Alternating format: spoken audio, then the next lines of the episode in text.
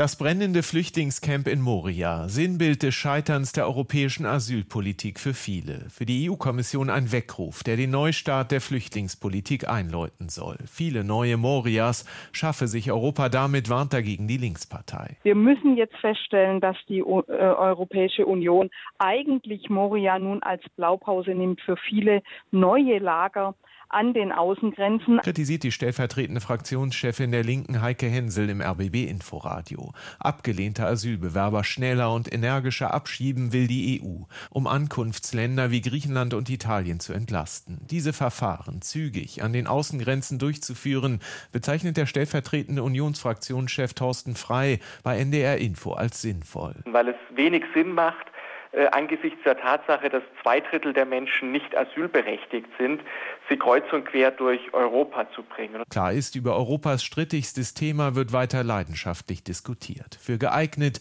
die aktuelle Blockade aufzulösen, hält der Hauptgeschäftsführer des Deutschen Städte- und Gemeindebundes Gerd Landsberg die Brüsseler Pläne, sagt er der neuen Osnabrücker Zeitung. Der Migrationsforscher Gerald Knaus hingegen sieht das Hauptproblem, wie er im WDR erklärt, nicht gelöst die tief gespaltenen Positionen der Mitgliedsländer, von denen die einen sagen, abschreckende Bedingungen wie in Moria sind ja das Gewünschte, um Leute abzuhalten zu kommen und wo andere wie Deutschland darum ringen, Humanität und Kontrolle zu verbinden. War der deutsche Herzenswunsch nach einem fairen europäischen Verteilschlüssel für Flüchtlinge schon in den letzten Jahren immer unrealistischer geworden, definiert die EU-Kommission Solidarität nun neu.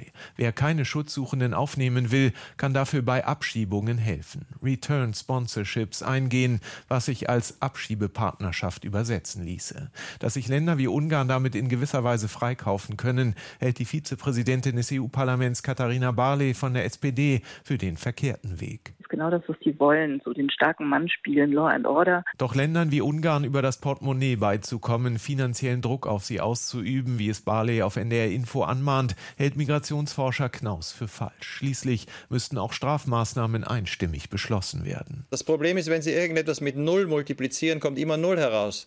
Und manche Länder finden, wie gesagt, dass das, was wir hier an den Außengrenzen haben, gar keine Krise ist, sondern gewünscht. Den Ansatz, alle 27 EU-Länder bei der Flüchtlingspolitik mitnehmen zu wollen, hält Knaus mittlerweile für falsch. Bundesinnenminister Horst Seehofer hingegen sieht in dem EU-Asylpakt eine gute Grundlage für Gespräche mit den anderen Mitgliedstaaten, in die er nun einsteigen werde. Und er sieht die Chance für einen Neuanfang. Jetzt besteht die Chance, dass es zu diesem Reset kommt. Den Reset-Knopf zu drücken helfen helfen will auch die Bundesregierung. Bis Ende des Jahres läuft die deutsche EU-Ratspräsidentschaft. Nicht viel Zeit, um eine Einigung in Sachen Flüchtlingspolitik hinzubekommen, nachdem das über Jahre nicht gelungen war. Aber ganz sicher genug Zeit, um über Europas strittigstes Thema weiter leidenschaftlich zu diskutieren.